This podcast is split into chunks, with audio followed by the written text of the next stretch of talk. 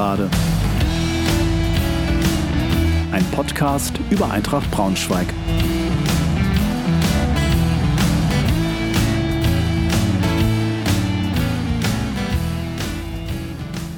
Hallo und herzlich willkommen zur 29. Folge der Gegengerade. Freue mich sehr, dass ihr wieder dabei seid. Heute mit einer Nachschau zum 29. Spieltag, unser Spiel beim Hallischen FC sowie einen Ausblick auf das nächste Spiel gegen Bayern 2.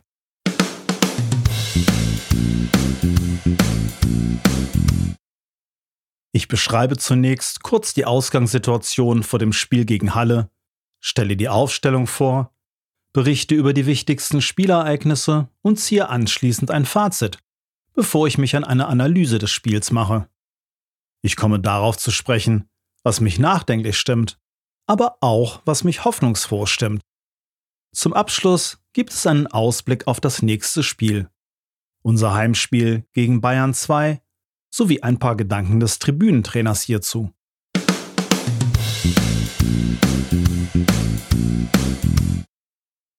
Die Ausgangssituation vor dem Spiel gegen Halle. Halle ist mit 33 Punkten 17. In den letzten fünf Spielen gab es keinen Sieg, ein Unentschieden und vier Niederlagen.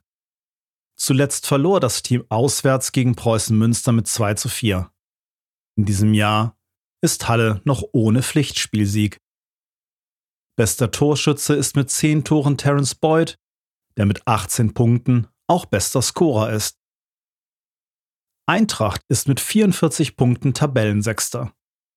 In den letzten fünf Spielen spielte Eintracht einmal unentschieden und verlor und gewann jeweils zweimal. Im letzten Spiel gab es beim Neustart der dritten Liga nach der Corona-Pause beim ersten Geisterspiel im Eintrachtstadion einen 4 zu 2 Heimsieg gegen Viktoria Köln.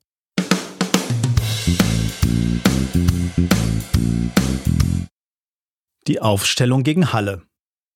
Das System ist ein 5-3-2 Trainer Antwerpen mischt sein Team gegenüber dem Spiel gegen die Viktoria kräftig durch, verändert es auf gleich acht Positionen und ließ nur Poirier, Biancardi und Kobilanski in der Startelf, wobei Fasic verletzungsbedingt fehlte. Bemerkenswert, dass in der Dreierkette mit Nkansa nur ein gelernter Innenverteidiger stand. Damit sah die Aufstellung wie folgt aus. Engelhardt im Tor, Schlüter, Nkansa, Fürstner, Wiebe und Putaro, Kobilanski, Fitzner und Biancardi im Mittelfeld und Bär und Poirier in der Spitze.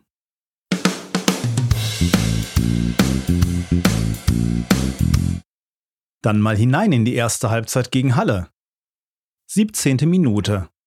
Hansch duckt sich im eigenen Strafraum unter einem Ball weg und fährt dabei den Arm aus. Eintracht reklamiert vergeblich Handspiel. 18. Minute. Ein schneller Angriff von Halle, die scharfe Hereingabe von Hilsner verpasst Beuth um Zentimeter. 34. Minute. Ein präziser Freistoß von Kobi vom rechten Flügel findet im Fünfer von Hallen Kansa, der den Ball ins Tor lenkt. Die Führung für Eintracht. Mit dieser nicht unverdienten Führung geht es auch in die Pause.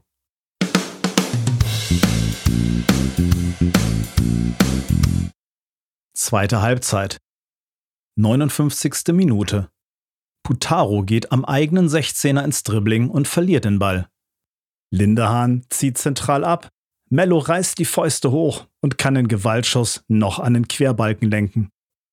78. Minute. Fetch schiebt eine Ablage von Beuth knapp am rechten Pfosten vorbei. 85. Minute. Wieder Aluminium für Halle. Mai knallt den Ball Wolle im Strafraum an den Innenpfosten. 88. Minute. Rote Karte für Sebastian May wegen Nachtreten. 93. Minute. Ein Distanzschuss von Halle, den Engelhardt noch entschärfen kann. Kurz darauf ist Schluss. Eintracht gewinnt zum ersten Mal in 2020 ein Auswärtsspiel.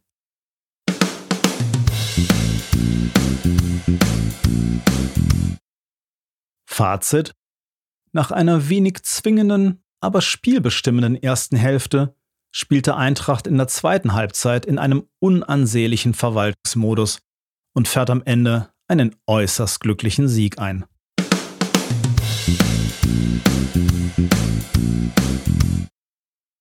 Meine Analyse des Spiels sieht wie folgt aus.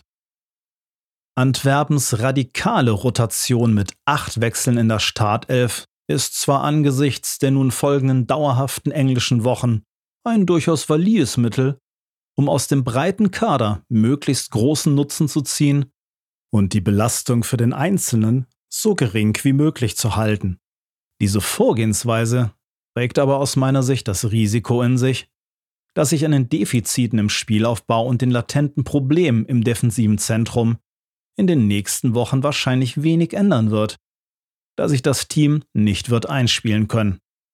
Es sei denn, Antwerpen baut tatsächlich zwei Stammteams auf, die abwechselnd auf dem Feld stehen. Lassen wir uns mal überraschen.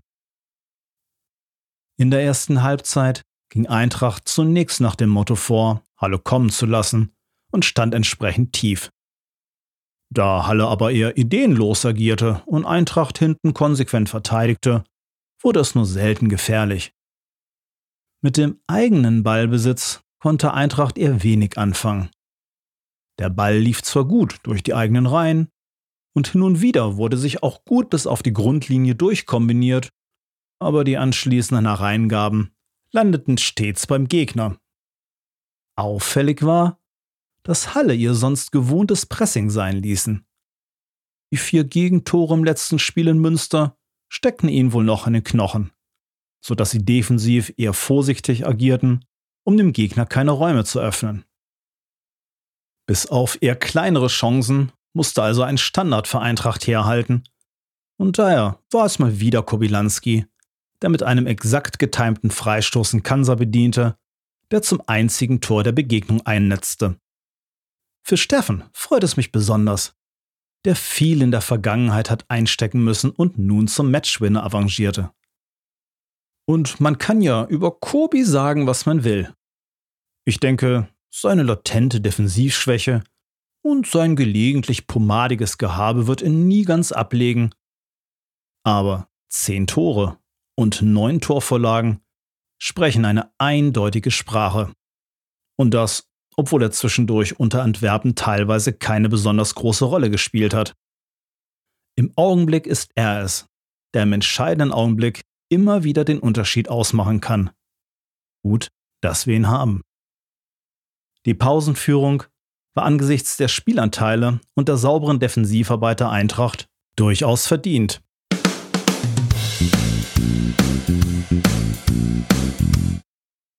Die zweite Halbzeit ist eigentlich schnell erzählt und muss auch nicht ausführlich analysiert werden. Eintracht ging in einen Verwaltungsmodus über.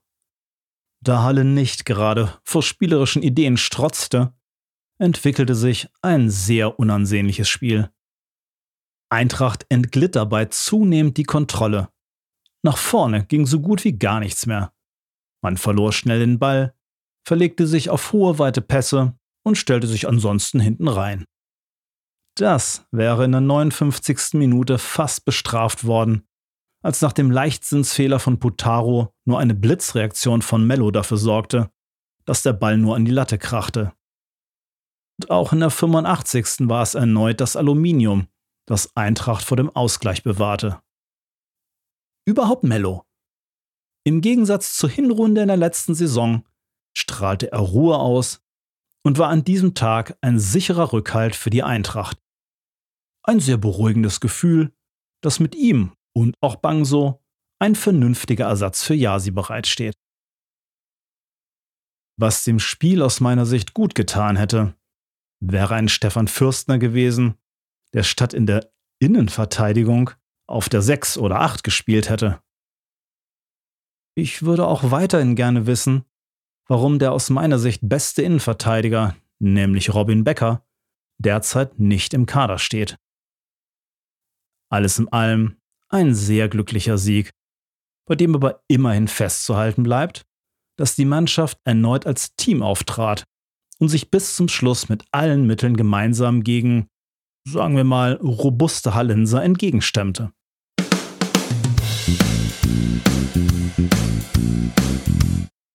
Was mich nachdenklich stimmt, Mit der starken Rotation geht Antwerpen eine Wette ein, die er nicht unbedingt gewinnen muss. Nämlich, dass sich auf Dauer dank der Rotation die Frische seiner Spieler gegen gut eingespielte Teams behaupten und die individuelle Klasse einzelner Akteure für die nötigen Punkte sorgen wird. Spielerisch ist das momentan weiterhin zum Großteil Magerkost. Ich habe mir mal das Spiel unter Haching gegen Ingolstadt angeschaut. Gegen beide spielen wir noch auswärts und offen gestanden macht mir das momentan Sorgen. Mit einer Leistung wie gegen Halle, vor allem in der zweiten Hälfte, werden wir gegen beide Teams keinen Blumentopf gewinnen. Was mich hoffnungsfroh stimmt, ist die mannschaftliche Geschlossenheit, wie die Tatsache, dass durch individuelle Klasse wie die eines Kobilanski Spiele zu unseren Gunsten entschieden werden können. 5 Euro ins Phrasenschwein, Fußball ist ein Ergebnissport und ich hoffe einfach, dass Antwerpen mit seiner eben geschilderten Herangehensweise den richtigen Riecher hat.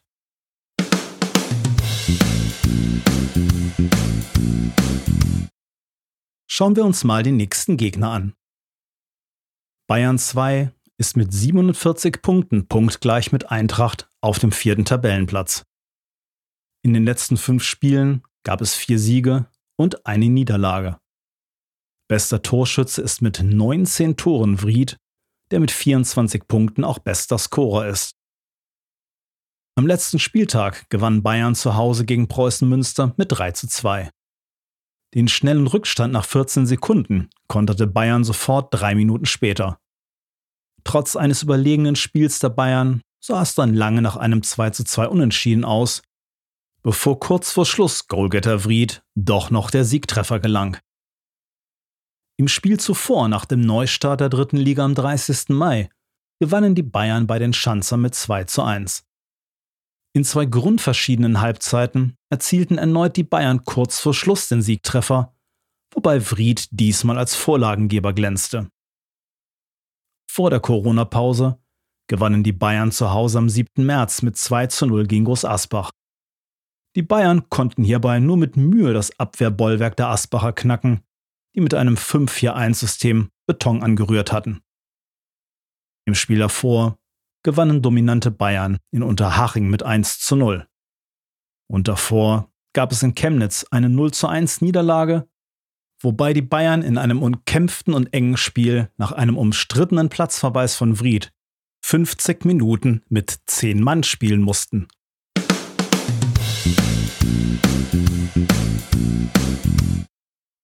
Der Tribünentrainer spricht. Die Bayern stehen auf Platz 4 aber nicht umsonst in der Rückrundentabelle souverän auf dem ersten Platz und sind in 2020 das Team der Stunde. Eine spielstarke Mannschaft, die mit Fried einen derzeit kaum zu stoppenden Torjäger in ihren Reihen hat. Um ihn halbwegs in den Griff zu bekommen, muss aus meiner Sicht daher Robin Becker ran, den ich immer noch für unseren stärksten Innenverteidiger halte. Auch erscheint mir eine Doppelsechs nötig, um den Spielfluss der Bayern in den Griff zu bekommen, wobei ich hier mit Nerik und Fürstner auf zwei erfahrene und spielstarke Akteure setzen würde. Das System wäre ein 4-2-3-1. Jasi, sofern er spielen kann, im Tor, Kessel, Becker, Burmeister und Kiewski in der Abwehr, Nerik und Fürstner auf der Doppelsechs, Biancardi, Kobilanski und Bär im Mittelfeld und vorne Pourier.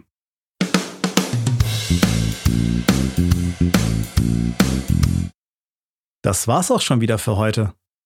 Ich hoffe, ihr hattet ein bisschen Spaß und seid auch beim nächsten Mal wieder dabei. Tschüss, macht's gut.